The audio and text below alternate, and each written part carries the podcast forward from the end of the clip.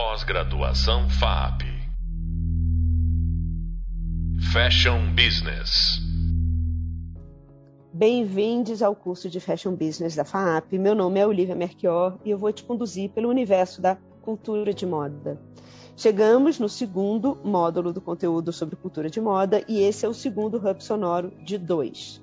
No primeiro módulo do curso, nós falamos sobre a moda como sistema. E nesse segundo, nosso principal objetivo é compreender a importância do vestuário na construção dos acordos culturais de diferentes grupos através de simbologias.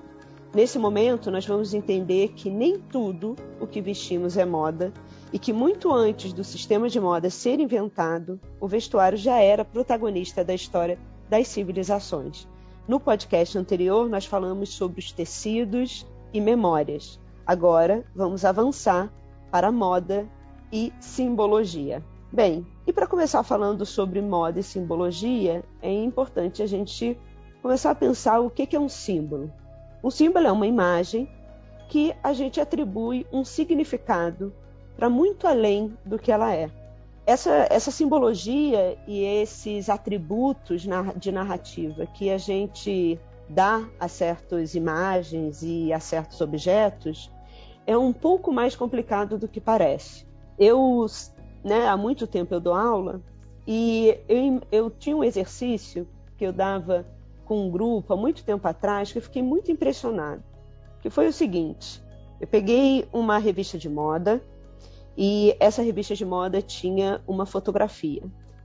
Essa, essa fotografia ela tinha uma imagem que era uma areia com um buraco nessa areia. Essa areia estava um tanto molhada. A coloração geral da imagem era média, ela tinha as cores baixas, um tanto de azulados e de beges. Tinha, havia algumas velas em torno desse buraco existia uma, uma garrafa vazia, verde, com o formato de uma garrafa de cidra, e existia alguns, é, alguns fósforos apagados ali em torno. Também tinha algumas fitas de cetim azuis. Bem, essa explicação que eu estou dando dessa, dessa imagem, ela não conseguiu ser dada pelo grupo que estava observando a imagem naquela sala de aula. É engraçado, né? Mas tudo que as pessoas conseguiam dizer era Réveillon, ou é, Candomblé, ou elas diziam Iemanjá, ou diziam oferendas. E eu perguntava para elas, eu pedia para elas descreverem a imagem. E de certa maneira a gente ficou ali durante uma hora sem elas conseguirem falar sobre a cor da areia, a textura que estava impressa naquela imagem, a, a, o equilíbrio de iluminação, os objetos que estavam dispostos. O que elas conseguiam olhar era o símbolo e a narrativa por detrás da imagem, mas não a imagem em si. Isso acontece da mesma forma quando a gente se olha no espelho o Jung, né, esse pesquisador da psique tão conhecido, ele já dizia que quando a gente se olha no espelho, nós somos incapazes de olhar aquilo que nós somos, o que ele chama de realidade. Se nós olhássemos no espelho, a gente veria pele, osso, sangue, carne, a gente veria um, um cabelo quase como um objeto desprovido de narrativa. A gente veria nossas veias, a gente muitas vezes veria em si o nosso envelhecimento, a gente veria a vida passar de uma maneira muito clara. O que ele diz é que quando a gente se olha no espelho, a gente não consegue ver esses atributos muito relacionados a tudo aquilo que é real, né? entre aspas, mas a gente vê uma ideia. Então, a moda, principalmente, trabalha com essas construções simbólicas. Ela trabalha principalmente atribuindo narrativas, ideias, valores, éticas a objetos que fazem com que o, né, o relacionamento e o trânsito em certos espaços, em certos grupos, ele seja, por conta daqueles objetos, melhor vistos ou pior vistos. Eles premiam as pessoas que escolhem certos, orga, certas organizações imagéticas e eles e o sistema pune certas pessoas que não se organizam, se organizam de uma maneira desafiadora né, com aquelas simbologias, que são as pessoas que falam que eu não quero, eu quero entrar nesse espaço e eu não quero me adequar aos padrões desse espaço. E é principalmente nisso que a moda trabalha. Ela trabalha entre as culturas hegemônicas e as culturas de embate que ressignificam vários valores dentro do sistema de moda. Mas quando a gente sai do sistema de moda, esses símbolos se tornam ainda mais claros. Né? E é muito importante a gente pensar que essas simbologias, para certos grupos não inseridos dentro desse sistema de moda, têm valores que são muito mais ligados a uma é, a sua cultura, uma construção social de memória, de relação com o divino, com o sagrado. E exatamente por isso, muitas vezes, é, algumas pessoas olham certas imagens, né, certos produtos de vestuário, certas pinturas corporais que são muito bonitas e a gente vê no mercado muitas vezes essa, esses, esses objetos, né, essas pinturas, essas ornamentações sendo trazidas de uma maneira é, talvez é, não tão consciente para um sistema de moda. E qual é o problema de fazer esse trânsito? Esse trânsito acontece principalmente porque, em certas culturas, esses valores simbólicos que são atribuídos ao objeto não necessariamente são, são atributos simbólicos passíveis de consumo e atualização. E certos valores atribuídos a esses objetos e essas ornamentações vestíveis, né, elas são, elas precisam ser vistas com os parâmetros de sociedade que as constituíram e não dentro de uma sociedade que trabalha principalmente com os princípios de atualização de mercado, de giro de produto. Então, por exemplo, é, para quem sabe, para quem não sabe, eu tenho um podcast com uma grande amiga minha esse podcast se chama High Low.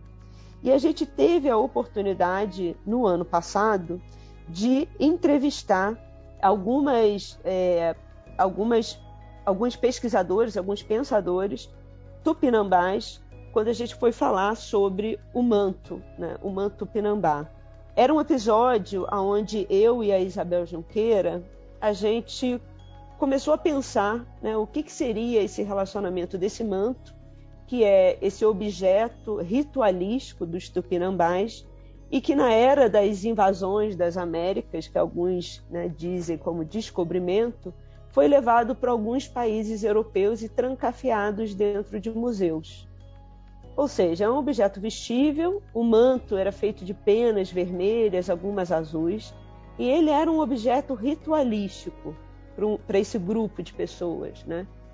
E aí ele é retirado desse grupo e é colocado dentro de uma outra lógica que pode parecer né, essa necessidade de preservação, então não vamos deixar aquele objeto naquele lugar porque ele vai se deteriorar e vamos colocar dentro de uma outra lógica de mercado, né, onde a gente vai botar dentro de um museu para ele ser preservado.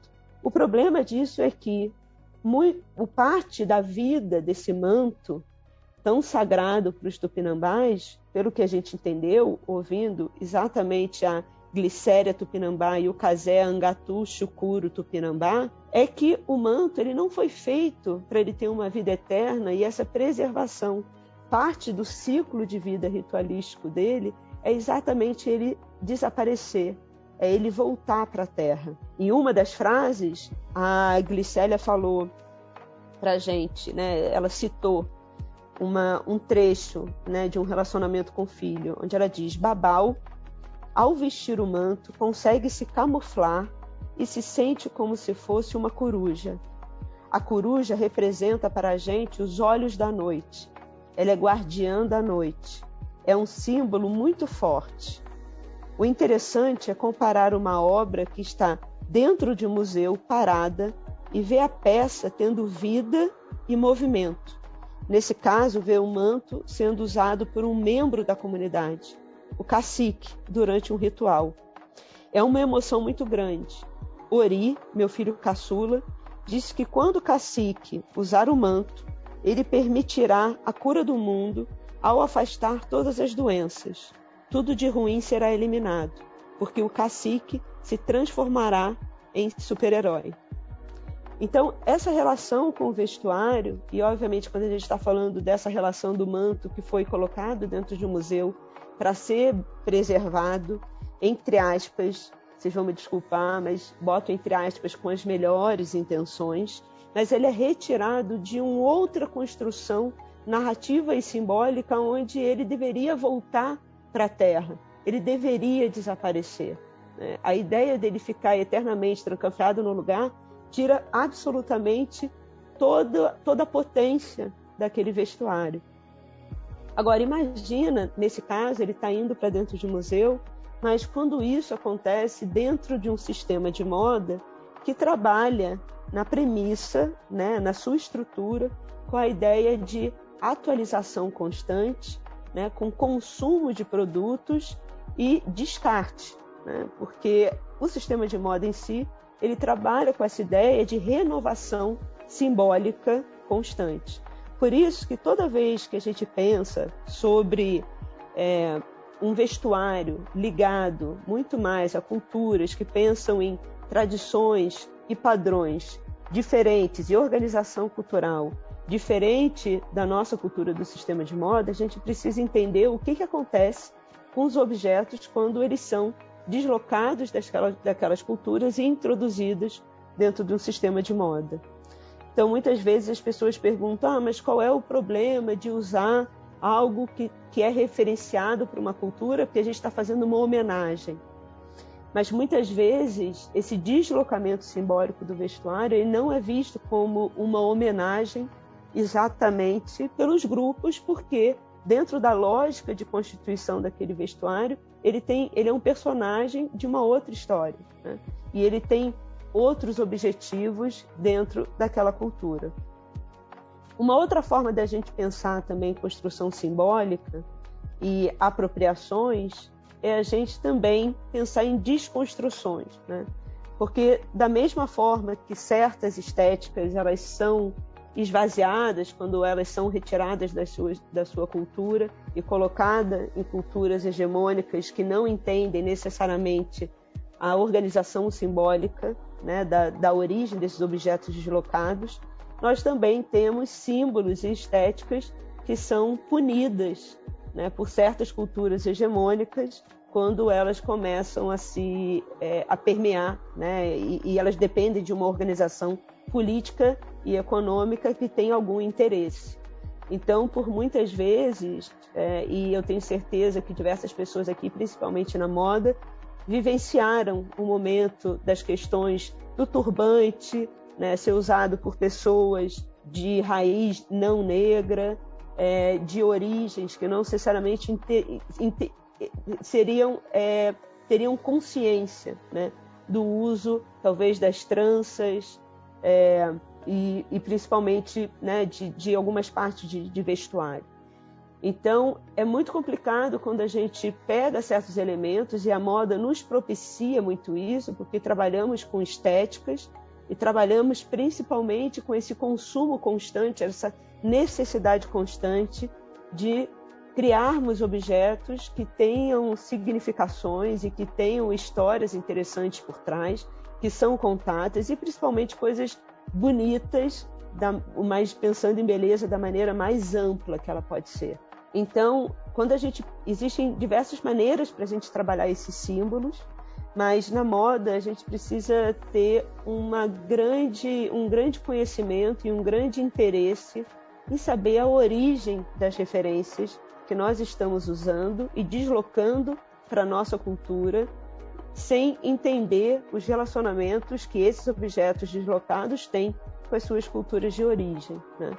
É, o quão sagrado são certos rituais, são certos objetos, né? e aí o quão, o quão complicado é quando eles são deslocados para um lugar de consumo, atualização e descarte. Vamos lembrar que a gente conversou aqui em alguns momentos do nosso curso sobre essa constituição daquilo que é centro e aquilo que é margem. Então existe né, um grupo de pessoas que acabam fazendo com que os acordos culturais entre elas se tornem esses acordos hegemônicos e existem outras culturas que se organizam de outras maneiras que muitas vezes se tornam subjugadas a essa cultura principal. E isso, né, a gente entende como isso é um problema, principalmente quando a gente quer um mundo muito mais diverso, cultural, quando a gente quer que as pessoas possam viver as suas identidades, os seus rituais, as suas simbologias mane da maneira que elas se identificam e que elas né, encontram sentido para as suas próprias histórias. Então, esse trânsito de como a gente vai definir aquilo que é, é, entre aspas, civilizado, aquilo que é dito como bárbaro, feio, aquilo que deve ser expurgado, a gente sempre tem que entender que civilizado, o bom, o belo, é sempre aquilo que a gente define como. E tudo aquilo que a gente não se reconhece, a gente define como o outro, o bárbaro, o estranho. E por muitas vezes ao longo dessa história, de uma maneira perversa, aquilo que precisa ser aniquilado. As simbologias elas trazem o, o que há de melhor e o pior né, no ser humano e na construção daquilo que a gente pensa como cultura. Porque a primeira coisa que se faz né, quando né, um, um, grupo de pessoas é invadido né, e uma cultura ela é violentamente né, colocada em cima de outra, é acabar com seus símbolos, né, destruir a sua identidade estética, é dizer que certos rituais não podem acontecer. E isso definitivamente nos leva para um lugar sempre de de, de, culturas hegemônicas, mas extremamente violentas, e a gente já viu ao longo da história como isso é perverso e que não agrega principalmente pessoas que trabalham com criatividade. E aquilo também, quando a gente fala de construção simbólica, por fim, a gente não pode deixar de falar, quando estamos pensando em moda, aquilo que a gente define como luxo, aquilo que a gente define como o que deve ser caro e aquilo que a gente define como aquilo que deve ser pensado como algo sem valor. E aí, obviamente, a gente precisa pensar em todas as técnicas de artesanato, de produções locais, né, de lugares relacionados principalmente às culturas que se estabelecem de uma maneira é, fora do grande sistema do, de, de, valores, né, de, de privilégios, e estabelecem os seus bordados, as suas tramas, né, as suas cerâmicas, as suas pinturas, as suas estéticas, de uma maneira que dê sentido para um certo grupo de pessoas.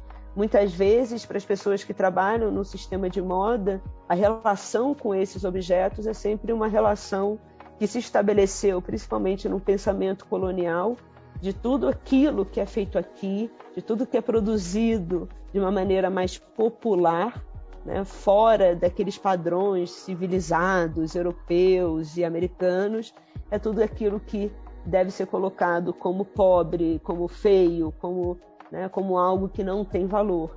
Isso definitivamente é algo que a gente precisa repensar. Então, pensar sistema de moda, pensar principalmente a moda e as suas simbologias, é a gente entender o porquê o sistema premia certas coisas e, fa e fala para as pessoas, transmite a mensagem que certas, certas coisas, certas imagens, certos objetos, certas marcas devem ter mais valor do que outras marcas. A gente vai conversar um pouco mais sobre a relevância do discurso e narrativa no nosso próximo módulo, mas nesse eu gostaria que você lembrasse, principalmente lá na nossa apresentação do visual, né, no nosso vídeo, no nosso encontro, como a gente começa a se vestir, né, a provocação que eu deixo junto com alguns pesquisadores de indumentária é que a gente não começa a se vestir necessariamente para se proteger das intempéries, mas para que a gente se destaque.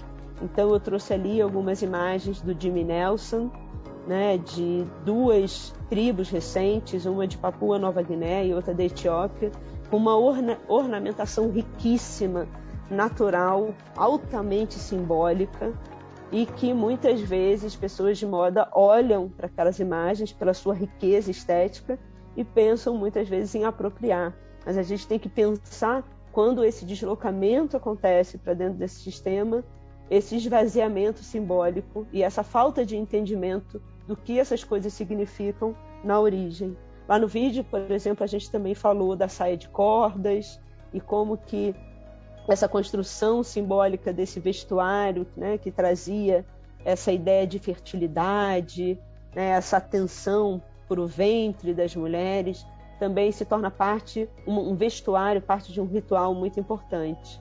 E aí, no fim, eu trago uma imagem lá do Sebastião Salgado, de uma mulher indígena, que assim como aquelas imagens do Jimmy Nelson, muitas vezes podem encantar diversas pessoas na moda pela sua beleza, pela sua riqueza estética e sendo apropriadas e deslocadas, mas é perverso e é importante a gente pensar que muitas vezes no seu estado natural essas coisas são essa, essa imagem é extremamente desvalorizada dentro do sistema político econômico das, das culturas hegemônicas. E aí quando esses mesmos objetos e essas estéticas são levados para dentro do sistema de moda aí sim eles são vistos como coisas caras, coisas que devem ser, é, né, que merecem a nossa atenção e o nosso investimento.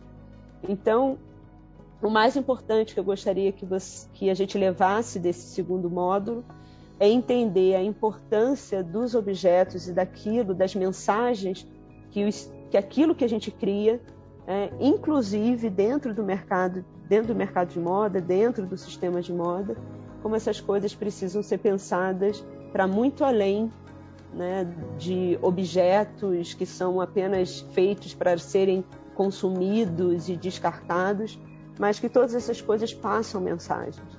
Né? E o mais importante também é dizer que nem tudo aquilo que é vestível, nem tudo aquilo que é, que é, é ornamentado, nem tudo aquilo, nem toda beleza, nem toda estética é moda. E outras culturas que não necessariamente trabalham né, e se colocam dentro do sistema de moda precisam de espaço e de oxigênio e de segurança para viverem suas próprias narrativas, os seus próprios rituais, os seus próprios símbolos de uma maneira segura dentro dos seus espaços. E nem sempre a incorporação dessas estéticas dentro do sistema de moda é o ponto mais positivo né, dessa ressignificação desses objetos. Então, valorizar esses objetos, as estéticas, pelo que eles são, né, no seu estado original, e não só valorizá-los quando eles são é, né, incorporados a uma outra mentalidade, né, uma mentalidade que trabalha essa ideia de né, do luxo, da narrativa, né, dentro de certos espaços. Então, eu gostaria, é, eu acho que o ponto principal do nosso, do nosso módulo é esse: nem tudo aquilo que é estético e é vestível deve ser incorporado ao sistema de moda. Ele deve ser, existe a importância da representação, mas essa representação precisa estar em alinhamento direto com o estado original né, do, da, da, origem né, dessa estética e desses objetos. Então, nós chegamos aqui ao final do nosso conteúdo sonoro. Eu espero que você comece a olhar para o seu guarda-roupa com mais curiosidade. Lembre-se que o ponto principal desse nosso segundo módulo é compreender que se vestir é comunicar valores e que nem tudo que vestimos é moda. Esse conteúdo de hoje faz parte do módulo 2, que conta com um material de vídeo, como eu comentei, dois sonoros e dois textos de apoio. Eu ainda sugiro o livro O Luxo Eterno, da Idade do Sagrado ao Tempo das Marcas, do Gilles Lipovetsky e da Eliette Roux. E o filme, um dos meus filmes preferidos, que é o Paris is Burning, da Jenny Livingston, que fala muito sobre ressignificação de símbolos, também da indústria da moda para campos marginalizados. Então, a, o Paris is Burning vai te ajudar a compreender como a moda é muito mais do que objetos vestíveis e sim uma construção cultural. Lá no Hub Prática, eu espero que você comece a pensar que produto é esse que você vai agregar ao sistema de moda. Quais são as histórias que você vai passar adiante. Muito obrigado e eu te vejo no próximo episódio. Pós-graduação FAP Fashion Business